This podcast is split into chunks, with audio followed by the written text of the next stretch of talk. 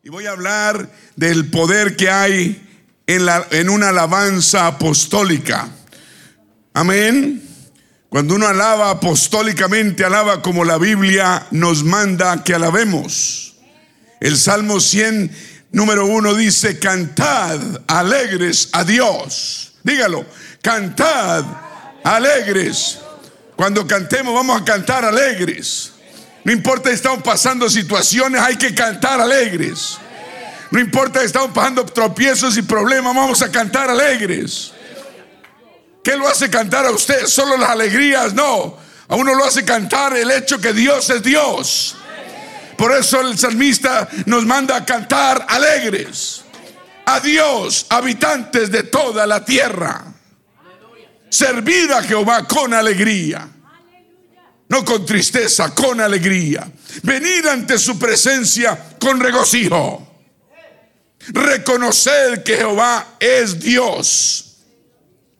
Que Él nos hizo. Y no nosotros nos hicimos a nosotros mismos. Pueblo suyo somos. Y ovejas de su prado. Dice él, diga, diga, Él tiene cuidado de mí. Entrad por sus puertas con acción de gracias. Cada vez que usted entre a esta iglesia, usted tiene que entrar con acción de gracias. Entrar a sus atrios con alabanza. Alabadle y bendecid su nombre. Porque Jehová es bueno y para siempre para siempre su misericordia y su verdad por todas las generaciones.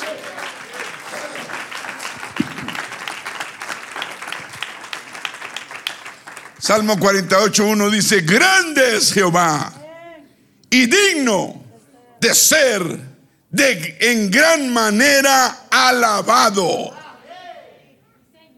Oh, decimos grande Jehová y digno de ser alabado. No, dice de gran manera. ¿O no dice? Me llamó la atención. Porque nos acostumbramos a decir grande Jehová y digno de ser alabado. No. Grande Jehová y digno de ser en gran manera alabado.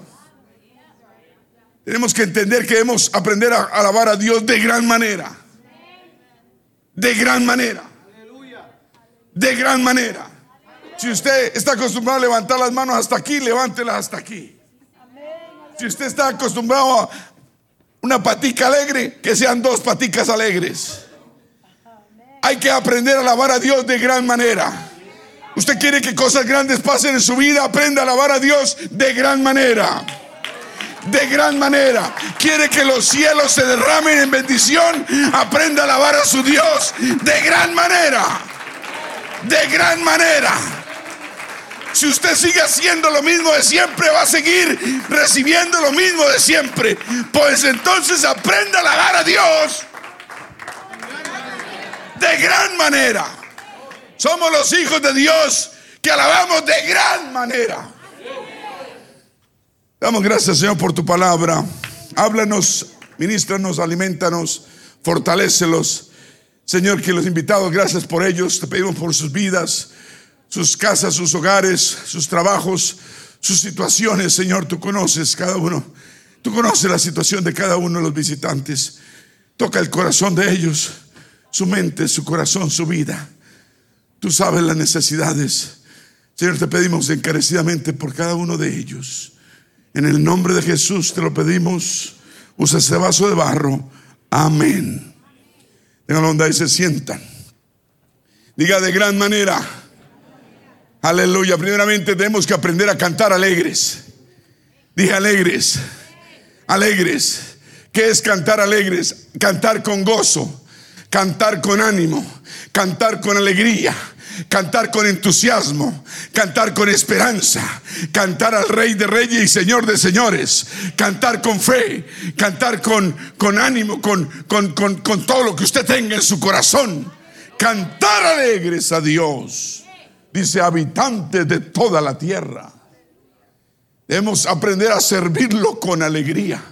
No le sirvas cabecibajo y alicaído. A, a, sirva a Dios con sonrisa en los labios. Muestre todos los, todo el piano. Muestra el piano, a ver si tiene piano, muestra el piano. Alegre, diga alegres. Tenemos que venir a Él, a su presencia con regocijo. Con regocijo. ¿Me está escuchando? Está hablando de alegría y regocijo. Tenemos que aprender a reconocer lo que Él es Dios y que Él nos hizo a nosotros. O sea que nosotros somos, si le servimos, somos responsabilidad de Él.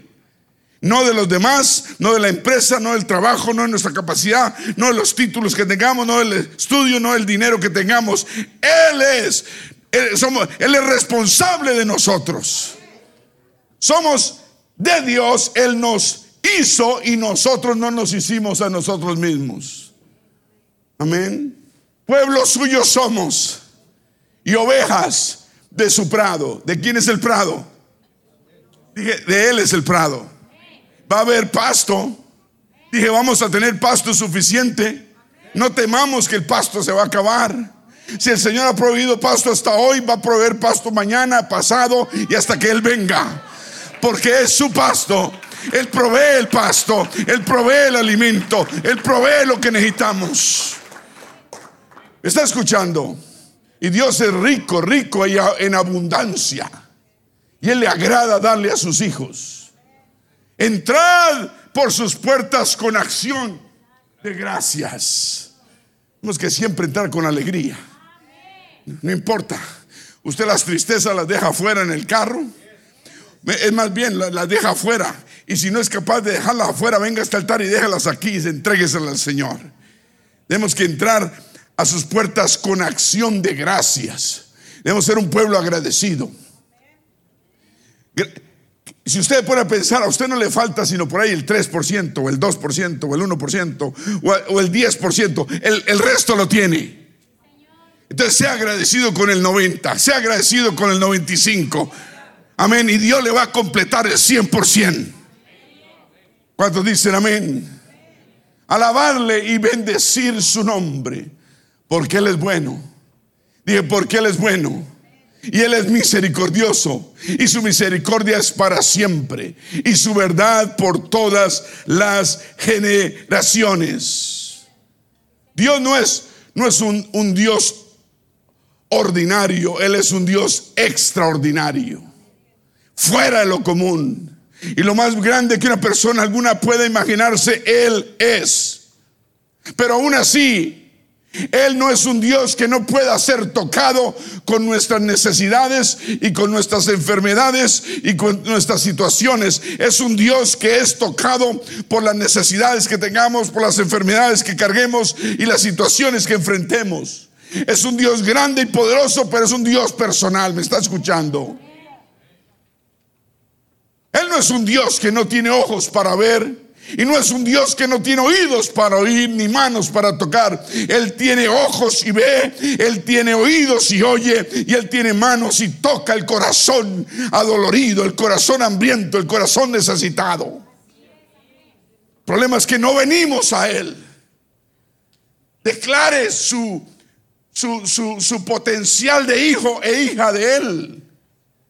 Él es nuestro Padre, Él nos hizo a nosotros. Dios merece la alabanza. Y Él merece una alabanza fuera del ordinario. Fuera del ordinario. Fuera del ordinario en su aplauso. Fuera del ordinario en su canto. Fuera del ordinario en su voz, en sus manos levantadas. ¿Me está escuchando? Si la está levantando hasta aquí nada pase, entonces ¿por qué no pega una saltadita? ¿Por qué no se pega una danzadita al Señor? ¿Por qué no se pega una vuelta a la iglesia y diga, yo tengo que romper algo que me está atando y me quiere poner aquí pegado al piso y no me quiere dejar alabar a Dios? ¿Qué será? ¿Qué es lo que lo mantiene a usted pegado como un chicle al piso, a la banca, que no quiere alabar a un Dios tan grande? ¿Serán los problemas? Si Él resuelve los problemas, ¿cuál es el problema? Si Él es el que puede cambiar la vida de una persona y la cambia, ¿Por qué nosotros estamos más parados y ensimismados y asustados por los problemas que enfrentamos teniendo un Dios tan grande? Y teniendo un Dios tan grande. Usted tiene que entender lo grande que es su Dios. Él, él es fuera del ordinario, me está escuchando. Él merece una alabanza fuera del ordinario. El libro de los Salmos es el libro de la alabanza. Enseña a magnificar y a glorificar a Dios. A magnificarlo. Pero Dios es todo lo llena. Y Él es todopoderoso y magnífico. Y, y, está glorificado por los ángeles en el cielo. Entonces, ¿cómo podemos glorificar a Dios? Tenemos que aprender a glorificarlo dentro de nosotros mismos. Tenemos que aprender a engrandecerlo dentro de nosotros. Cada uno de nosotros, hermano Lisandro estaba en Victoria hablando en lenguas ahorita. Empezó ahí, terminó allá. Dio la vuelta así ni se dio cuenta. Porque estaba agrandando a Dios, engrandeciendo a Dios. No estaba pensando en Él, estaba pensando en engrandecer a Dios. ¿Me está escuchando? Es solo decir, voy a engrandecer a mi Dios, no importa lo que esté pasando. Y qué pena que lo ponga de ejemplo, usted no se molesta. Es un, joven mayor, maduro. Y lo hacemos para bendecir a los demás. Es un ejemplo aquí propio. Dios merece la alabanza. Fuera el ordinario. Fuera el ordinario. El salmo, los salmos hablan de nueve diferentes maneras de hacerlo. Alma, habla de que debemos alabarlo con las manos con las manos. Mire sus manos, levántelas. Usted tiene cinco manos. Digo, cinco dedos. Hay algunos que tienen cinco manos. Usted tiene cinco dedos en cada mano. Amén. Dice, pueblos todos, batir las manos y aclamar a Dios. Salmo 47.1, con voz de júbilo con voz de júbilo. Pueblos todos batirla. Entonces debemos alabar a Dios con las manos. El Salmo 134, 2 dice, alzad, 134, 2, alzad vuestras manos al santuario y bendecid a Jehová. Cuando usted levanta manos, usted bendice al Señor y Dios lo bendice a usted. Batimos las manos en señal de adoración, de alabanza, de gratitud, porque debemos aprender a gozarnos en la presencia de Dios. Usted debe aprender a gozarse en la presencia de Dios. ¿Me está escuchando? Es un privilegio y un gran gozo disfrutar la presencia de Dios. Salmo 96.1 dice, cantad a Jehová cántico nuevo pastores que tenemos como tres mil canciones y las repetimos. Pues sí, pero el canto nuevo viene del corazón suyo. Pues es la misma canción de 40 años, pero el canto nuevo lo hace usted. Cuando usted canta un cántico nuevo, usted lo saca del corazón. ¿Me está escuchando?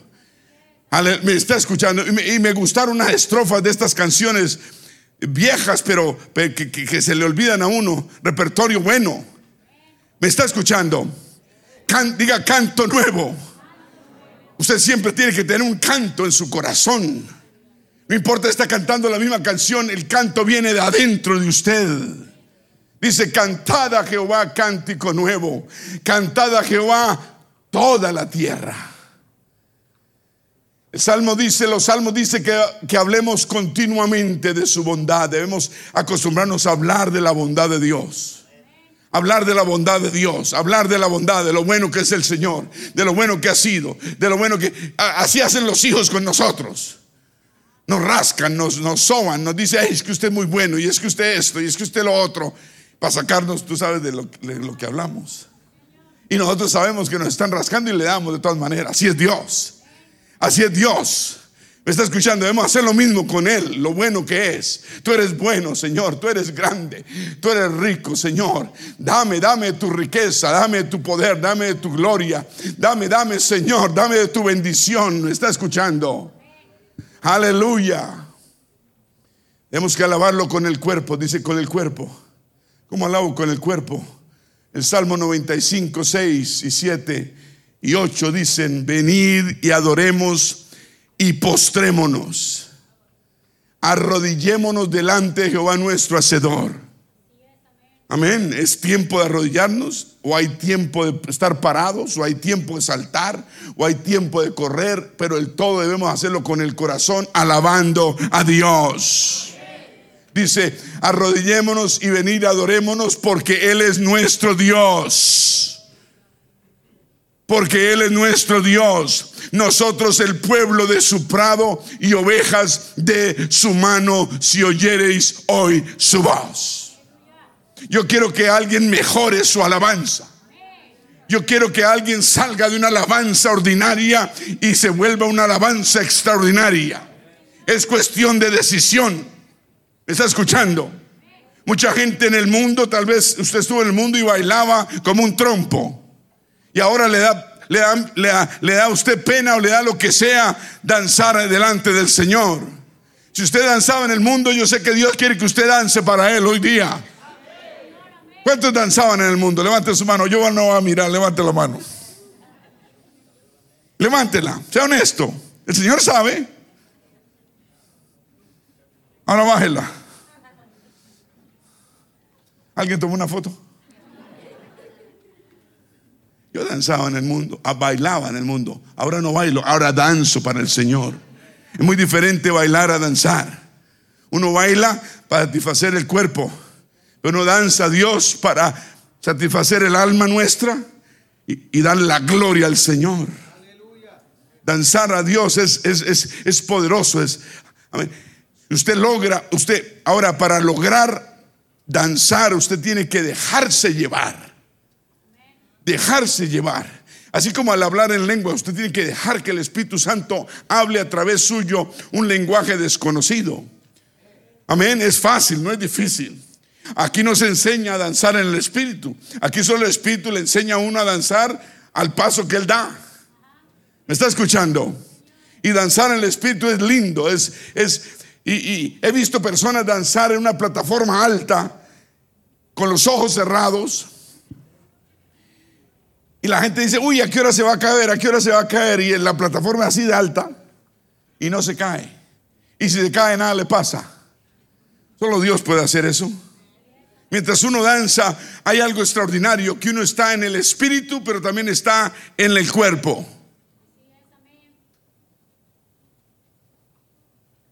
Aleluya. Uno no pierde el control.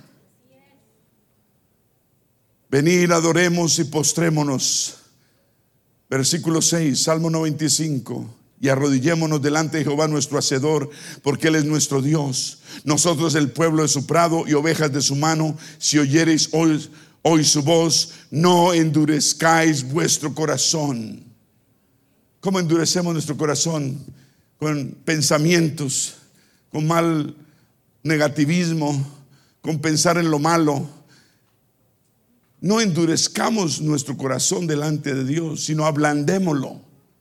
Ablandemos el corazón, invitemos al Señor que obre en nuestra vida. Y Él, Él lo va a hacer. Si tú lo invitas, Él lo hace.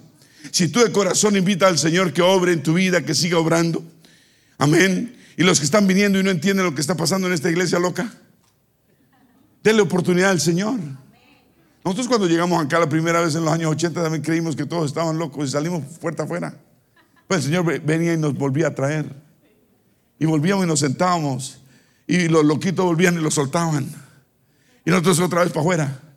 Y el Señor nos traía otra vez. Hasta que el Señor nos bautizó con su Santo Espíritu y dijimos, uy, yo quiero ser parte de este manicomio.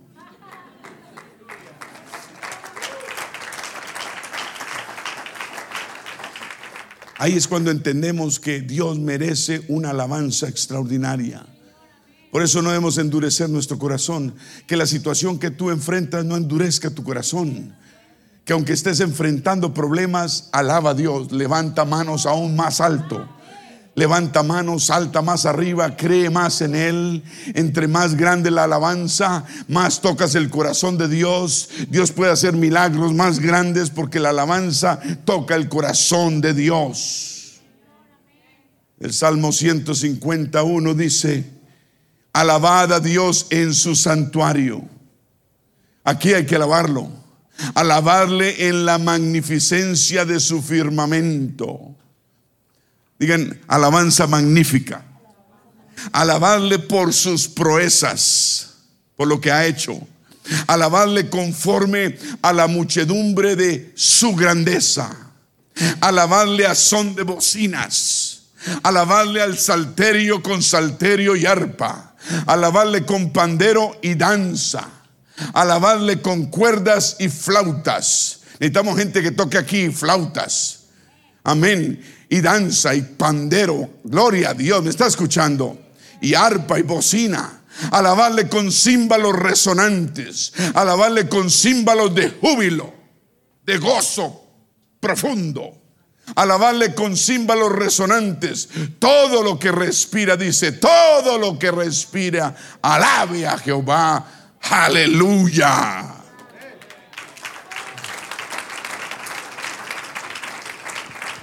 Nunca vamos a ser demasiado modernos. Que no vamos a alabar a Dios libre y espontáneamente, abiertamente y de corazón, de corazón. Alabarlo con gratitud, alabarlo con sinceridad. No importa si estamos enfrentando problemas grandes, entre más problemas tenemos, más debe ser grande nuestra alabanza. Amén. No podemos nunca ser sofisticados, ni graduados, ni volvernos fríos, ni menos tibios de no poder alabar a Dios como debemos hacerlo. ¿Me está escuchando?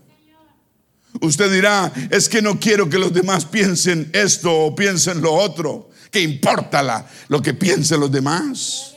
¿Acaso ellos le pagan la comida? ¿Acaso ellos le dan la salud del día a usted? ¿No es Dios el que eso hace? ¿No es Dios el que nos suple? Él es nuestro dador, Él es nuestro proveedor. No se trata de los demás, se trata de Dios, quien es el único que puede verdaderamente ayudarnos. ¿Me está escuchando? Si usted piensa demasiado en los demás, los demás no le dan a uno nada, pero Dios sí le da a uno todo. Usted no alaba por la gente, ni siquiera por uno mismo. Lo alabamos porque Él se lo merece se merece toda nuestra alabanza, una alabanza grande, fuera del ordinario, aleluya. Tenemos que entender que Él no lo necesita a usted, ni me necesita a mí. Nosotros somos los que lo necesitamos a Él. ¿Me está entendiendo? ¿Me está entendiendo? Es cuando nuestro orgullo se eleva y dice, yo soy capaz, yo puedo ya caminar solo, usted no puede hacer nada solo si Dios no quiere. Usted no podría respirar ni siquiera un suspiro si Dios no se lo permitiese. Así usted se subiera a un carro fuera a 150 millas por hora por la autopista y saca la cabezota suya por esa ventanilla y el aire le hace los cachetes así para atrás. Y si Dios no quiere darle un respiro, no lo deja respirar. ¿Usted ha sacado la cabeza a 150 millas por hora? Haga lo que se. no 150, pero hay, por ahí a 80. Los cachetes de aquí salen aquí hasta atrás. Le dan ustedes ganas de ponerse en dieta. Aleluya. Uno no alaba por la gente, uno no alaba por uno mismo, uno alaba por lo que Él es y con todo el corazón. Él no lo necesita a usted, Él no me necesita a mí. Él es el que nosotros somos los que lo necesitamos a Él. ¿Me está escuchando? haga algo, demuestre algo, demuestre una alabanza, demuestre algo, aleluya. Ahí es que no soy emocional. Ah, no es emocional. No, pastor, todos los demás son emocionales. Yo desde chiquito no soy emocional y mi mamá siempre me lo dijo así. ¿Qué tal si alguien le dice, vea, le voy a regalar un millón de dólares? Y se los da así, los billetes así, ahí.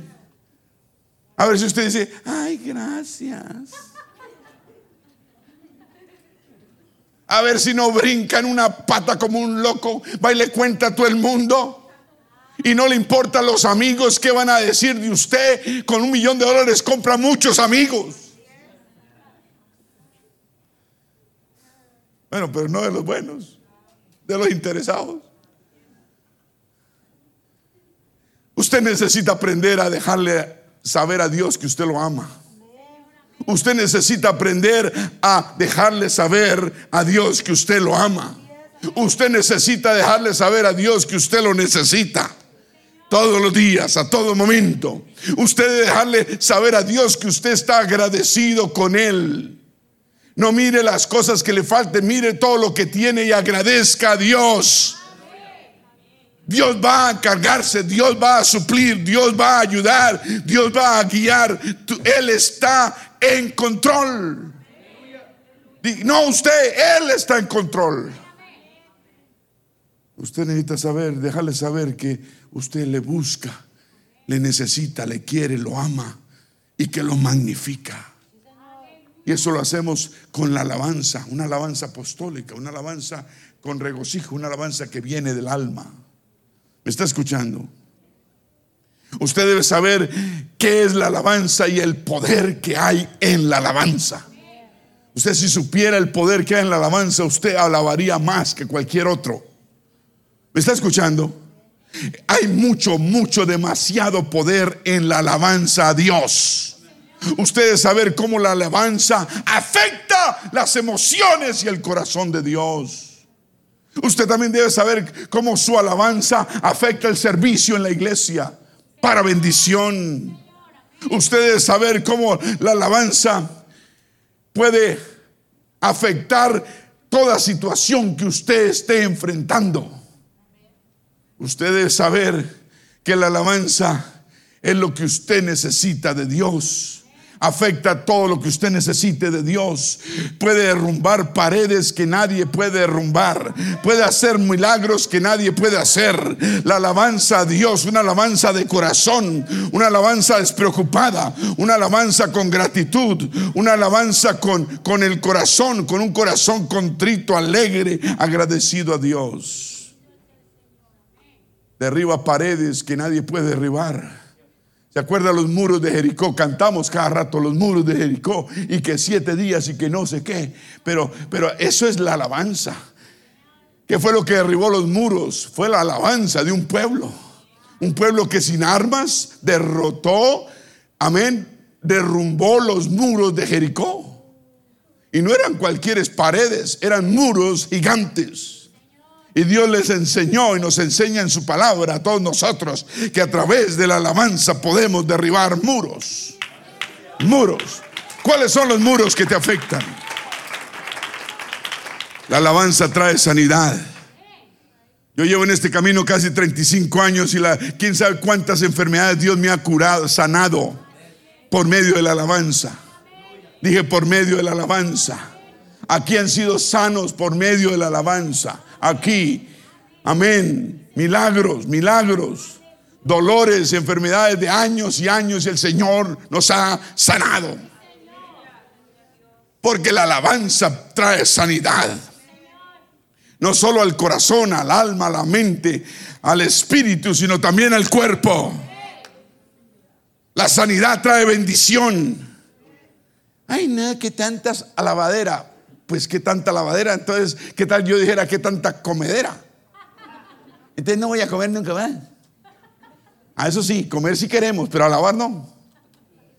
¿Qué tanta lavadera? Vamos a seguir alabando. ¿Me está escuchando? Y las hermanos que más gritan, que griten más. Uno dice, ay, van a espantar los, los nuevos. No, eso es lo que más atrae. El Espíritu Santo es lo que más atrae. Una alabanza apostólica es lo que más atrae. Es al revés. Es que la mente humana piensa al revés. Uno dice, ay, no, me van, a, me van a ahuyentar a estos. ¿Y qué tal si este va a recibir el Espíritu Santo? ¿Acaso lo va a recibir callado? Nadie recibe el Espíritu Santo callado. La persona tiene que levantar las manos, abrir el corazón y alabar a Dios. Y lo recibe. Y va a hablar en nuevas lenguas. Y va a glorificar a Dios. Y va a saltar como un siervo.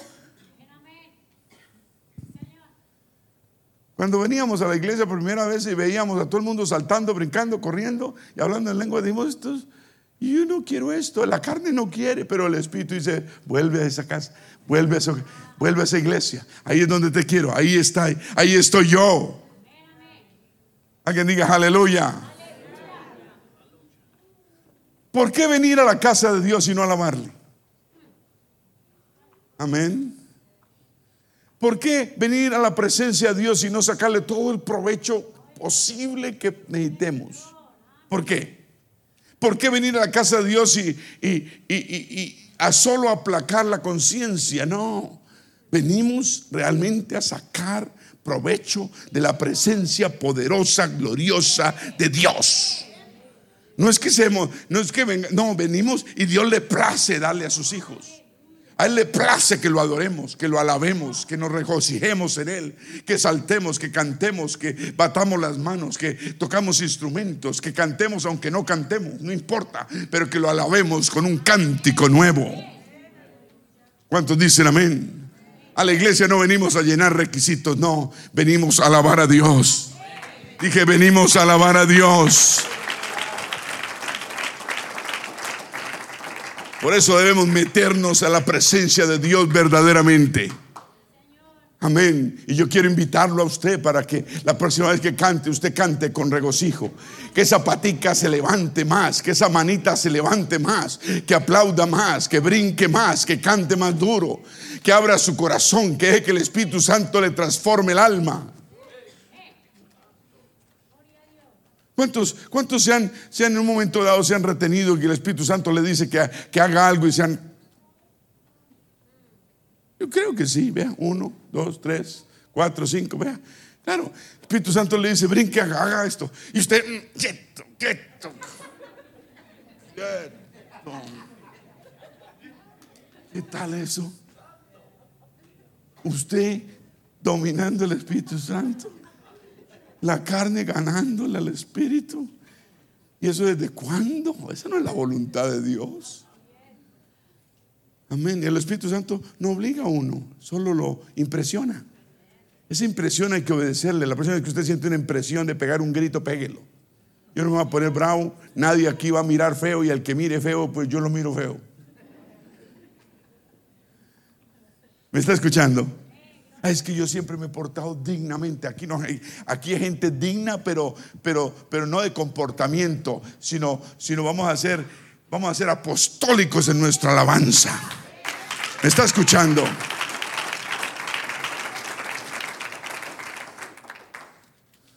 ¿Por qué no usted sabiendo la situación que tal vez enfrenta, las necesidades que tiene, no confía en él en vez de confiar en médicos? En vez de confiar en el trabajo. El trabajo nuestro no es nuestra seguridad, los médicos tampoco es nuestra seguridad.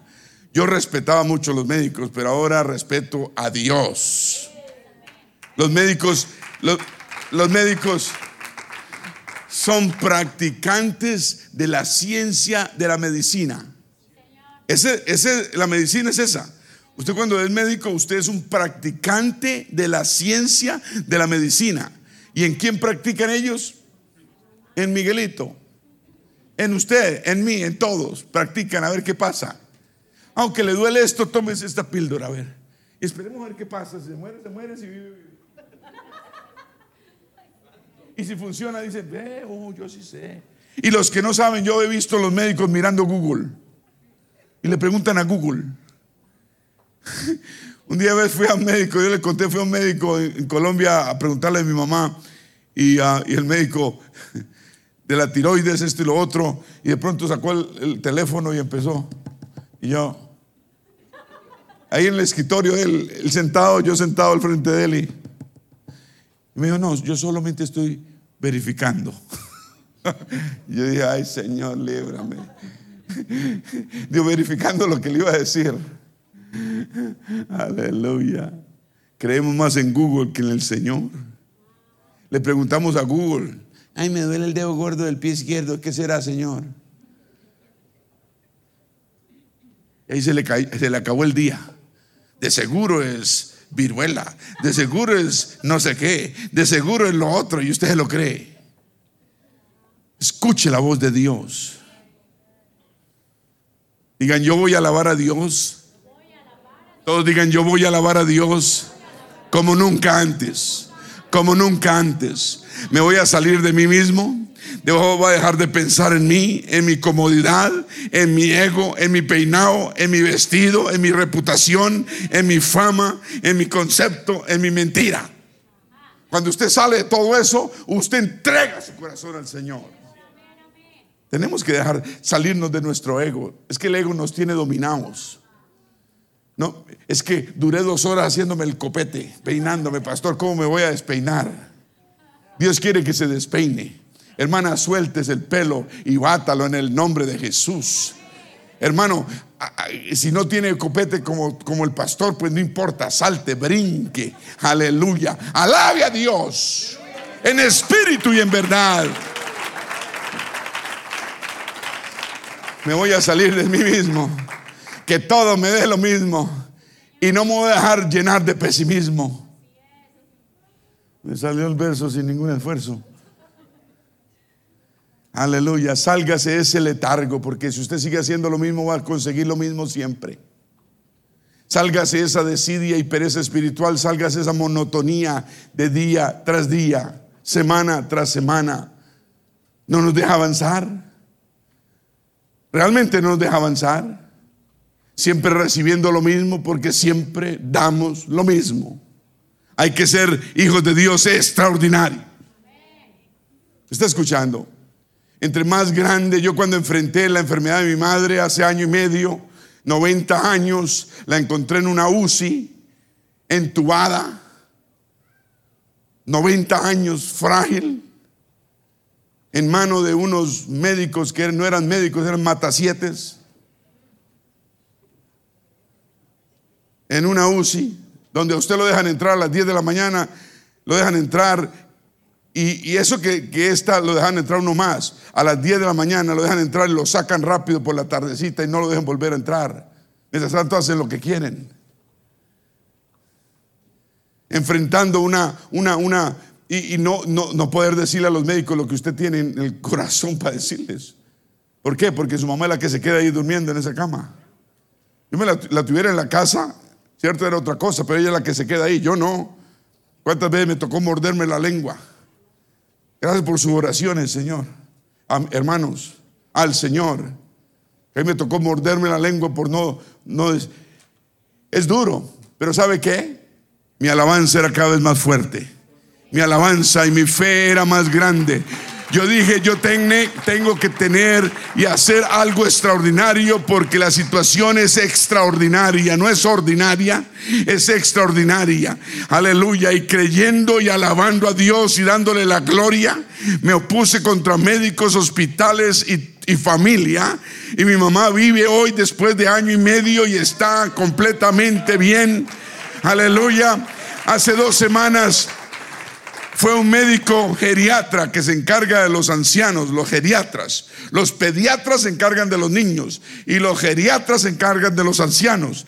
Y conseguimos un, geriatra eh, amigo de mi, fue amigo de mi suegro que era médico y fue al apartamento y la visitó y la vio, le tomó la atención, dijo, dijo, y le hizo una fórmula y le dijo, léame la fórmula. Y él dice que se la leyó exactamente como la escribió. Dijo, usted está mejor que yo. Y eso que yo tengo 76 años, le dijo él. Estoy joven. Amén. Dijo, usted está muy bien, los felicito, felicitó a, la enfermera, felicitó y digo, felicito porque, porque Dios está y, y, yo le dije, doctor, ¿usted leyó la historia médica que yo le mandé? ¿Clínica? Usted sabe de dónde salió ella, ¿cierto? Estuvo en la UCI cuatro meses, en un hospital cuatro meses, la entubaron tres veces y la extubaron tres veces, por supuesto. Le hicieron una traqueotomía, un hueco aquí en la garganta para meterle un tubo para que pudiera recibir oxígeno. Y aquí una máquina que bombeaba oxígeno. Para que ella pudiera recibir oxígeno, era un, cable acá y la máquina enchufada allá a la luz, electricidad. Y ella podía respirar por el hueco acá. Que dice que tenía problemas en el oxígeno, de oxígeno en los pulmones. Duró, me la logré sacar de ese antro cuando yo saqué a mi mamá esa, tarde, eso era lúgubre, era la UCI. La conocían porque llevaba ahí tres meses, todos los enfermeros, todos los médicos. Cuando yo salí, salí solo, miré para atrás y todo el mundo tenía la cabeza baja. Eso era como un antro, eso era como un cementerio. Eso no era un sitio donde debía haber vida y debería haber esperanza. Era un sitio de muerte. ¿Me está escuchando? Yo, yo, al fin me llegó el, el, cama, el, el que lleva la cama, ¿cómo se llama? Camillero. Me llegó tarde, como a las siete y media de la noche, yo esperándolo. Yo no hallaba la hora de que llegara ese camillero para yo llevarme a mi mamá. y yo vi, yo vi la intención de la gente. Duraron dos, tres meses detrás mío para que la desconectara. Eutanasia, me dijo el director del médico que era la única salida, me lo dijo en la cara. Me lo dijo pasito y mirando que yo no lo estuviera grabando, yo hubiera tenido una grabadora. Y mi mamá detrás mío en una cama allá atrás y él allá como a tres metros. Yo creo que no se me acercaba, era porque le daba miedo que yo lo prendiera del pescuezo y ganas no me faltaron. Es, gracias a Dios por el Espíritu Santo que ese hombre está vivo. Pero una persona que le diga a uno, usted vaya, que la única salida es que usted desconecte a su mamá. Yo le dije, ¿y, usted haría eso con la suya? Yo con mucho cuidado. Me dijo, sí, mi mamá se enfermó, me dijo. Y no sé qué. Y yo averigüé con otros médicos que él se la llevó, se la llevó para la casa y la cuidó allá. Mentiras. Porque es una ciudad grande, pero se sabe de todo. Y es un hombre, es una eminencia, considerado una eminencia, el doctor Naranjo lo respetan como si fuera Dios. Y lo que él diga se hace. Y él llega a las 7 de la mañana, entra a la UCI del séptimo piso y están así todas las camillas así alrededor y el, sitio de los médicos acá y las camillas allá y con, y con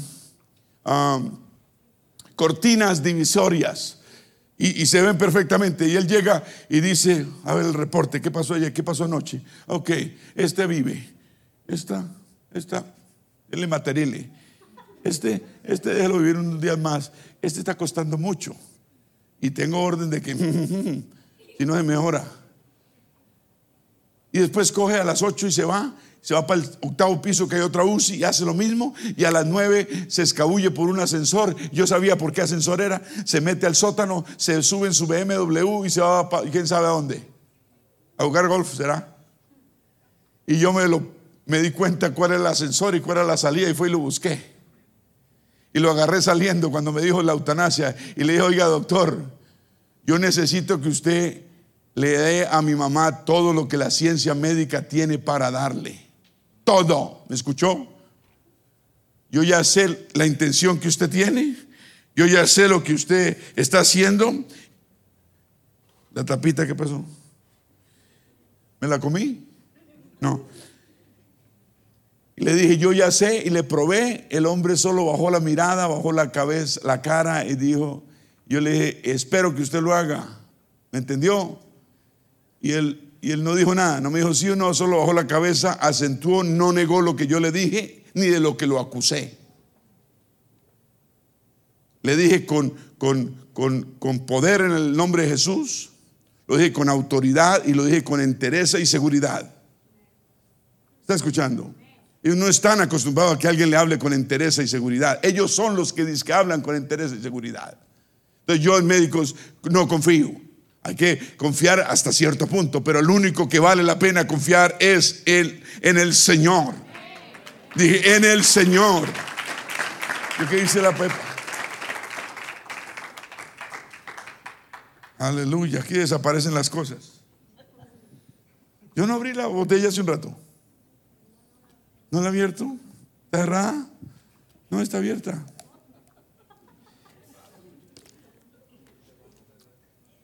Aleluya.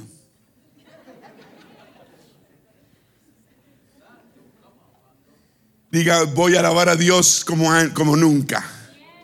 Y como nunca. ¿Sabe qué hizo ese médico al otro día? Me mandó decir, ya está la orden para que le hagan la traqueotomía a su mamá y en unos tres días puede salir de aquí para una clínica privada. ¿Sabe qué? Es la alabanza. La, alabanza puede más que cualquier cosa.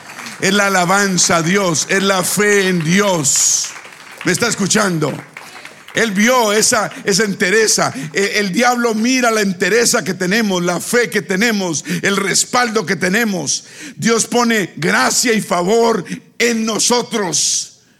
Pone gracia y favor delante de los hombres. Nos respalda Dios. Los ángeles acampan alrededor nuestro y nos ayudan. ¿Cuántos dicen aleluya? Gloria a Dios. No fui yo, fui el, fue el Señor haciendo la obra, porque, porque había una iglesia orando y había un hombre necesitado que, que estaba implorando por su madre. Y son oraciones que Dios no se niega. Cuando usted está orando por usted, por su familia, por un hermano, Dios no niega, somos sus hijos. Y sí, al otro día, tres días más, el camillero llegó lúgubre, no volvieron a visitarme, me di cuenta, antes me visitaban, me sonreían con hipocresía. Uno sabe, uno sabe, uno sabe. Y cuando yo salí empujando la camilla atrás y el camillero adelante, él llevando la máquina, porque le pusieron la traqueotomía, llevando una máquina, un respirador. El respirador tocaba tenerlo porque la camilla no, no tenía dónde y tocó amarrarlo de alguna forma. Usted sabe cómo es. Los países nuestros. Y yo antes de salir por la puerta me volteé a mirar. Aleluya. Volteé a mirar como Sodoma y Gomorra. Y todo el mundo con la cabeza abajo. Como diciendo, perdedores. ¿Me está escuchando? Pues yo salí con la cabeza arriba diciendo, somos ganadores. Todo lo podemos en Cristo Jesús que nos fortalece. Sí, yo no sabía qué iba a pasar en esa clínica privada. Yo no sabía qué iba a pasar con la traqueotomía. Me dijeron, usted va a poner a su mamá a través de esas, ¿cómo fue el término que usaron?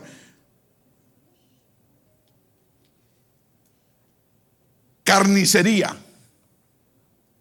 Así me dijeron. Y yo, ¿es qué? carnicería. Y, ese término lo repetían uno y otro. Y yo decía, esto es un canto ya aprendido. Esta gente ya sabe lo que está diciendo. Y venían a convencerme, a convencerme, a convencerme. Es que es una mafia terrible. Venía la enfermera, venía la no sé qué, venía la jefe. No, eran las jefes. Las jefes, algunas ya las tenían preparadas y los médicos. Los médicos me miraban a mí como raro. Pero yo llegué, abría la puerta a las 10 de la mañana, ahí estaba yo. Yo estaba desde las 9 y media queriendo entrar. Y si me dejaban, me metía a las 9 y media. Yo sabía que lo, yo quería saber qué es lo que estaban haciendo. Ellos sabían que yo estaba encima. Cuando el diablo sabe que uno está encima, el diablo se pone nervioso. Es el descuido que nosotros hacemos, no podemos descuidar.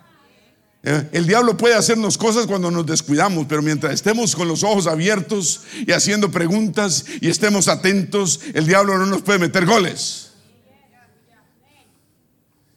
Y yo no sabía qué es lo que iba a pasar, pero la alabanza, la fe, la esperanza en un Dios grande, llevarme a mi mamá en una, yo solo en una, en una, en una ambulancia, me tocó tener el aparato, tenerlo. Yo dije, ¿a qué hora me cae este aparato? Y el aparato estaba bombeando el oxígeno a mi mamá. ¿Me está escuchando? Y tuvimos que meter el ascensor, bajar a la calle, el tumulto, el tráfico, esto y lo otro. Ya estaba la ambulancia esperándonos, meter en la ambulancia. Íbamos a amarrar el aparato que era grande y no había dónde amarrarlo. Entonces me fui atrás teniendo el aparato por todo el tráfico, teniendo el aparato y viendo a mi mamá respirar por ese aparato. Yo no sabía por dónde la llevaba. Llegamos a la clínica privada, allá la entramos y, yo estaba confiando en Dios. Debemos confiar en Dios. Debemos confiar en Él. Él es el que hace la obra. Y Dios le proveyó un lugar y fue la primera persona en la historia de la clínica Remeo que entra con traqueotomía y sale al mes. hay gente ahí de tres años, cuatro años, cinco años y no han logrado quitarse la traqueotomía de su garganta. Y ella al mes, una anciana de 90 años, dígame si no es la mano de Dios. Dígame si no es la obra grande.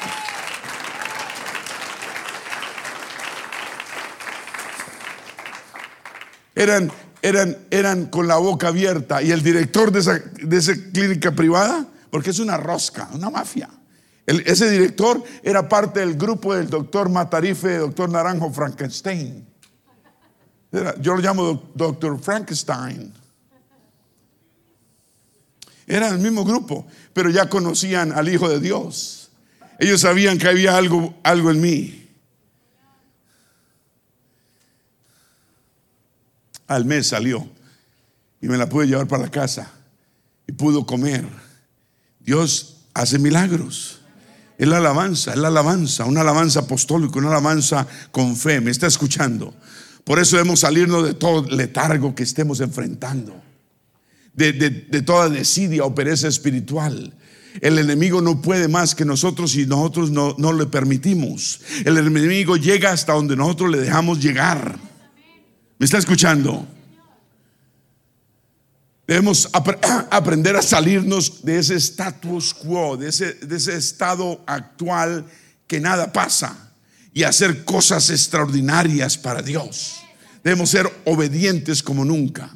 Es la obediencia, es la obediencia es ser obedientes, es ser obedientes. ¿Me está escuchando? Dios mira obediencia, Él mira frutos. Él dice, por sus frutos los conoceréis. ¿O no dice eso?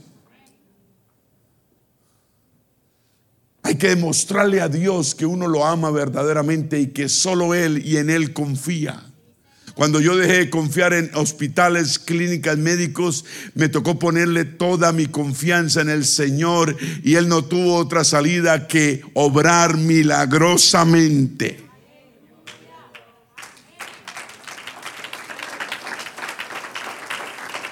Dígale a su vecino, demuéstrele. Podelo y dígale, demuéstrele que lo ama. Demuéstrele que lo necesita. Demuéstrele que verdaderamente quiere cosas grandes de él. Demuéstrele que le agradece. Demuéstrele que lo busca. Demuéstrele que lo necesita. Demuéstrele que usted está magnificándolo con su corazón. Diga gloria a Dios. Usted no sabe nada hasta que no sabe el verdadero poder que hay en una verdadera alabanza. Porque en su presencia hay plenitud de... ¿De qué? A menos que a usted le guste vivir en tristeza. Pero en su presencia hay plenitud de gozo. ¿A quién le, le, gusta vivir en tristeza? A mí no. Y en su presencia hay plenitud de gozo. Salmos 16, 11 me mostrarás la senda de la vida y en tu presencia hay plenitud de gozo, delicias a tu diestra para siempre. Alguien grite, amén. Yo quiero que usted sepa y al que se le haya olvidado, recuerde que cuando usted alaba extraordinariamente, Dios Dios le trae la victoria. Que cuando usted le alaba extraordinariamente, Dios le trae liberación. Que cuando usted le alaba extraordinariamente, Dios llena la casa. Dios lo renueva a usted, Dios le da más fe de la que tiene, le da revelación que no tenga, le da guía, le da sabiduría, Dios lo edifica, Dios lo madura, Dios lo mantiene dependiente de Él. Por eso debemos ser buenos ejemplos. Si alguien en su hogar está decayendo en la fe, usted debe ser fuerte, pegado de Dios. Y esa persona débil va a mirar su fortaleza y eso lo va a fortalecer. Sea fuerte, siga siendo fuerte. El diablo es un mentiroso.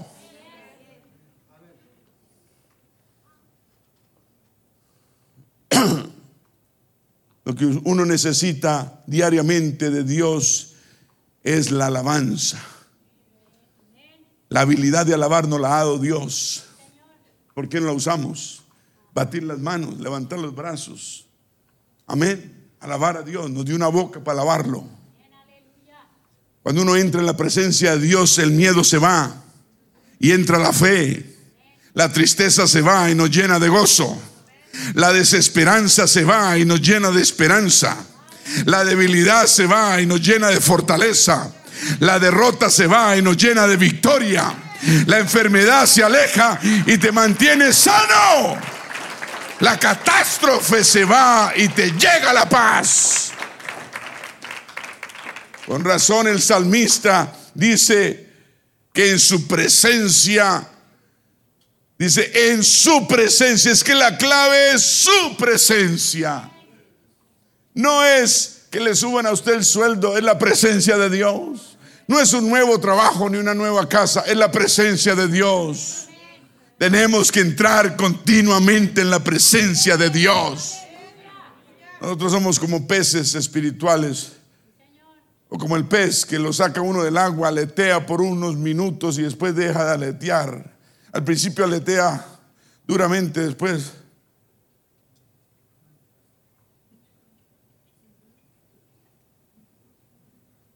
Tenemos que estar continuamente en la presencia de Dios. La presencia de Dios es el oxígeno que necesitamos nosotros como hijos de Él. La presencia de Dios, la alabanza nos llena, nos llena, nos llena, nos llena. Usted puede estar sentado a alguien que alaba y recibe y usted puede hacer que no reciba nada. esto es individual. La iglesia puede estar llena del mover de Dios y tal vez a usted no llegue. Es cuestión de abrir el corazón. Usted no sé, ay, es que sí, el gozo, el, poder del Espíritu Santo estuvo por toda la iglesia, pero yo no sentí nada, porque usted no abrió el corazón, tal vez suficientemente. Porque para que usted esté en su presencia, uno debe decidir, todos digan decidir, alabarlo, pero radicalmente. Está buscando hijos radicales. ¿Quién es radical en el Espíritu? Yo quiero ser radical. El, mundo no quiere que seamos radicales en nada, sino en, las cosas malas, ¿cierto? Cuando uno está haciendo las cosas malas, el mundo lo mira, ah, eso es normal. Pero uno empieza a hacer las cosas bien y el mundo dice, ¿y este bicho qué pasó? Y este es un extraño, un extraterrestre. El mundo nos mira como extraterrestres porque queremos hacer la voluntad de Dios. ¿Sabe usted cuál es el gran beneficio de la alabanza? Que Dios habita, Él vive, Él se revela en la alabanza de su pueblo. Cuando usted alaba a Dios, Dios le ministra a usted. Entre más yo le alabo, Él más se acerca a mí. Entre más yo puedo concentrarme en Él, Él está más real en mi vida y más le glorifico a Él. Vamos a dar un aplauso de alabanza. Tal vez usted dirá, no, yo no soy digno de Dios porque yo soy esto. No importa, yo tampoco soy digno de Él, pero Él es digno. Y Él es digno de alabanza. ¿Me está escuchando? No importa por lo que usted atraviese. No importa por lo que usted haya pasado, haya hecho, no haya hecho, lo que, lo que sea, lo que el enemigo le esté trayendo, alabe a Dios porque Él es digno. Él es digno. La alabanza, la alabanza, la alabanza, la alabanza es señal de rendimiento, es señal de fe, es señal de búsqueda, es señal de hambre de Dios.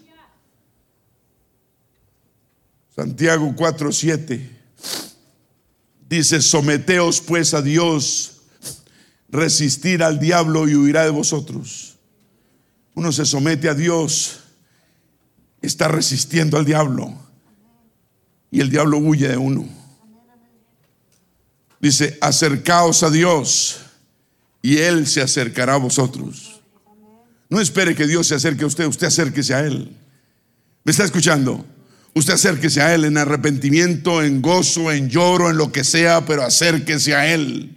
Dice, acercaos a Dios y Él se acercará a vosotros. Pecadores, limpiad las manos. Y vosotros los de doble ánimo, purificad vuestros corazones. Dice, afligidos y lamentad y llorad. Vuestra risa se convierta en lloro y vuestro gozo en tristeza. Pero lo más importante es humilles, humillaos delante del Señor y Él os exaltará. La alabanza es humillación delante de Dios. No te humillas delante de hombres te humillas delante del Dios de reyes, Dios y Señor de señores. ¿Cuántos dicen gloria a Dios? Diga gloria a Dios, aleluya. Entrad por sus puertas con acción de, por sus atrios con alabarle y bendecir su, un aplauso al que vive, aleluya. ¿Cuántos dicen gloria a Dios? Diga amén. El problema es que no confiamos en Dios lo suficiente. ¿Por qué no confiamos en Dios? Porque no sabemos quién es Él. Y yo en estos pocos minutos voy a tratar de describir lo que Él es. Dije, tratar de... ¿Me está escuchando? Me va a poner cuidado. No confiamos en Él, no podemos confiar en Él porque no sabemos quién es Él. Pero debemos saber que Él nos hizo. Es Él quien nos hizo y no nosotros a nosotros mismos. Los cielos declaran su gloria y el firmamento muestra la obra de sus manos. Ningún medio de medida podrá medir su amor que es ilimitado. Ningún supertelescopio podrá demostrarnos la capacidad de su provisión que es ilimitada. Hoy te digo que puedes confiar en Él. Dije, hoy te digo que puedes confiar en Él.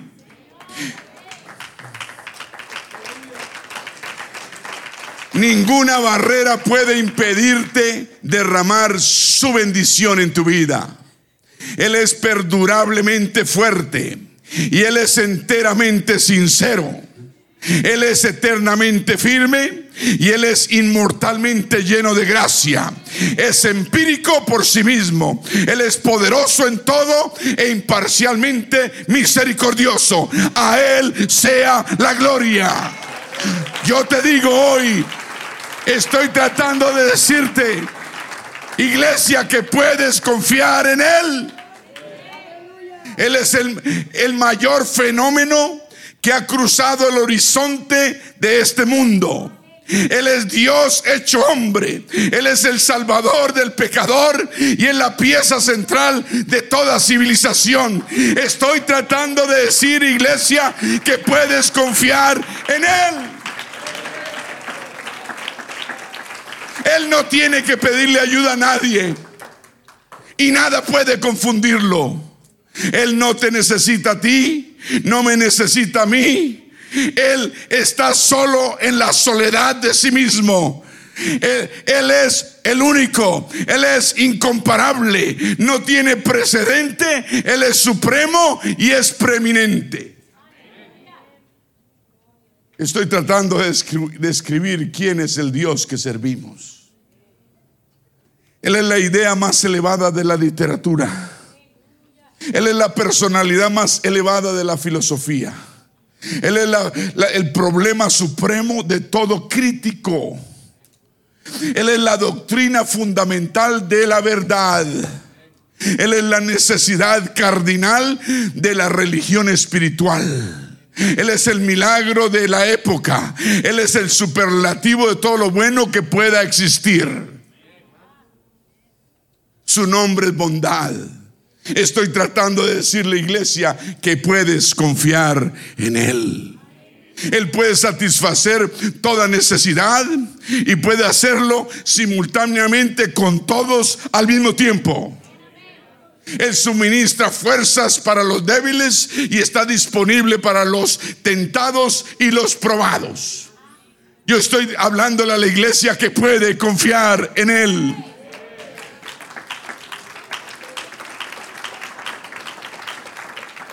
Él se compadece y te cuida. Diga, se compadece y me cuida. Y me guarda y me guía. Dios es un Dios todopoderoso, pero también es personal. Él cura a los enfermos, Él limpia al leproso, Él perdona a los pecadores, Él libera a los deudores, Él libera a los cautivos, Él defiende a su pueblo. Dije, Él defiende a su pueblo. Él bendice a los jóvenes. Él cuida a los ancianos. Él premia a los diligentes. Dije, Él premia al que es diligente. Él embellece a los mansos. Iglesia, estoy tratando de decir que puedes confiar en Él. Él es la clave del conocimiento. Él es. Él es la verdad que necesitamos. Él es el manantial de la sabiduría. Él es la puerta de la liberación. Por medio de Él somos libres. Él es el camino, el último camino a la salvación y a la paz. Él es la calzada y el camino a la rectitud. Él es el camino, el único a la santidad, porque Él es la puerta de la gloria. Puedes confiar. Dígale a su vecino, puedes confiar en Él. Voltéese y dígale, no le dé pena. Puedes confiar en Él. Dígale, puedes confiar en Él. Él es el maestro de los poderosos. Él es el conquistador de los conquistadores. Él es el jefe de los héroes. Él es el líder de los legisladores. Él es el supervisor de los vencedores. Él es el gobernador de los gobernadores. Él es el príncipe de príncipes, rey de reyes y señor de señores. Puedes confiar en Él.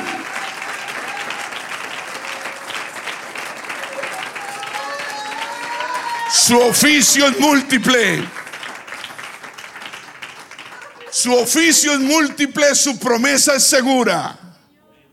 Su vida es incomparable, su bondad es ilimitada, su misericordia es eterna, su amor nunca cambia, su palabra es suficiente y su gracia también lo es. Su reino es justo y su yugo es fácil y su carga es ligera.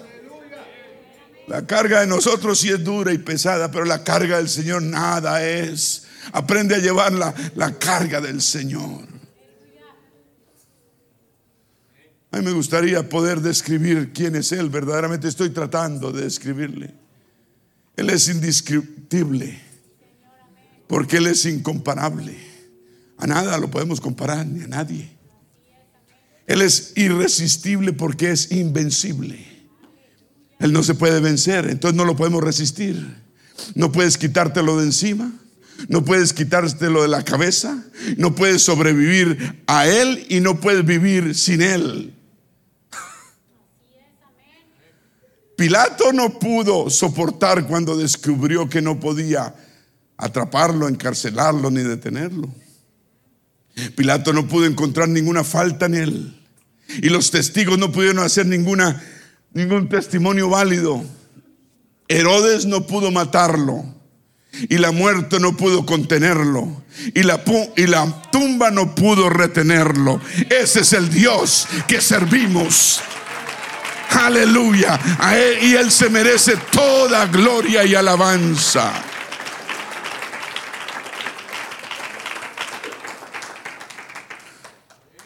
No hubo nadie antes de Él ni lo habrá. No habrá nadie después de Él. Él no tiene predecesor, predecesor, y no tendrá nunca sucesor. No se le puede destituir y nunca va a renunciar. Puedes confiar en Él. Él es el alfa y Él es el omega. Él es el principio y Él es el fin. Él es el primero y es el último. Y Él es todas las cosas. Y Él es el dador de la vida. Y solo Él puede quitarla. Él es la alegría de todas las penas. Él es la luz de todas las tinieblas. Él es la paz que sobrepasa todo entendimiento. Y Él es el dador de todo buen, todo don bueno y perfecto. Oh, aleluya. Dígale a su vecino, puedes confiar en Él. No hay Dios antes de Él, ni habrá ninguno después de Él. Él es el primero y también es el último. Él es preeminente y no hay otro Dios. Él es Padre en la creación, Hijo en la redención y Él es Espíritu en la santificación. Él es uno y uno sentado en el trono. Aleluya. A Él sea la gloria. Dije, a Él sea la gloria. Vamos a ponernos de pie en victoria. Los músicos pasan rápidamente. Aleluya. Sabemos en quién creemos. Él es omnisciente. Él es todopoderoso. Nadie puede en contra de Él. él su oficio es invisible, invencible. Aleluya. En Él estamos seguros. Su vida es incomparable. Su bondad es ilimitada. ¿Me está escuchando? Su misericordia es eterna. Su amor nunca cambia. Su palabra es suficiente. Y su gracia es suficiente para todos. Su reino es justo, su yugo es fácil y su carga es ligera. Solo tienes que confiar en Él. Dije, solo tienes que confiar en Él. No hay problema que cargues que Él no pueda solucionar. No hay situación que tú enfrentes que Él no pueda arreglar. Si tan solo confías en Él, Él hará. Dice, Él hará. Él hará. Tú preocúpate solo de confiar en Él. Hay alguien aquí al sonido de mi voz. Mientras tocamos en el piano algo de fondo suave. Hay alguien aquí al sonido de mi voz que quiera venir a ese Dios que acabo de tratar de describir y decir, Señor, qué grande eres y qué poderoso eres y qué pequeño soy yo. Te entrego mi vida, te entrego mi alma, mi espíritu, mi mente, mis emociones, todo mi ser.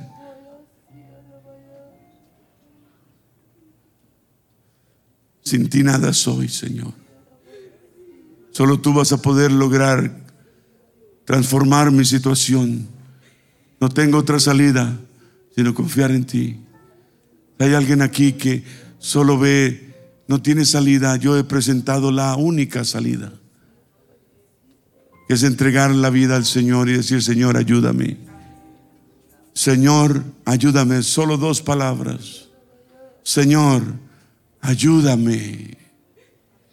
Fueron las palabras mágicas que él esperaba cuando encontraba a alguien en necesidad. ¿Quieres ser salvo? ¿Quieres ser sano? Sí, Señor, ayúdame. Quiero ser sano. Quiero ser salvo. Hay alguien aquí al sonido de mi voz que quiere que el maestro le toque su alma, su vida, su situación, su trabajo, su relación, lo que sea, ven al altar. Acércate a este altar, simple y sencillo. Es ese paso de fe que tú puedes dar, dando 5, 10, 15, 20 pasos aquí al frente, depende de dónde estás. Y puedes decir, Señor, confío en ti. No voy a escuchar más la voz negativa del enemigo que me dice que tú eres, que tú no lo puedes, pero tú sí puedes y tú sí quieres. Y si tan solo yo quiero, tú lo vas a hacer. Vengo a este altar, Señor, con el corazón en la mano, en arrepentimiento. Te pido perdón por mis pecados, mis faltas, mis errores. Te pido perdón, Señor, por mi vida. Soy pecador, Señor. Me rindo ante tus pies, Señor. Perdona mis pecados, perdona mis transgresiones. Perdóname, Señor. Creo en tu obra sanadora en la cruz del Calvario, redentora en esa cruz. Creo, creo en tu muerte, pero también creo en tu resurrección. Señor, muero, muero al viejo hombre, a la vieja mujer, para rehacer una nueva criatura en mí, Señor. Hazme una nueva persona. Cambia mi corazón, cambia mi vida, Señor. Y toriandara. Qué grande eres, mi Dios, y tú eres tan grande como lo describe el pastor. Señor, yo quiero ser tu siervo y tu hijo, mi Dios. Y candorobo condorobo yaraki atariandara. Y cotorobo cotoriandara bocondorobo yarakatari. Cotorianda. Ira riandara boyaraka sotoriandara bocondo. Y cotorrobo yaraka sotaranda rabocanda raboquia naraboyara.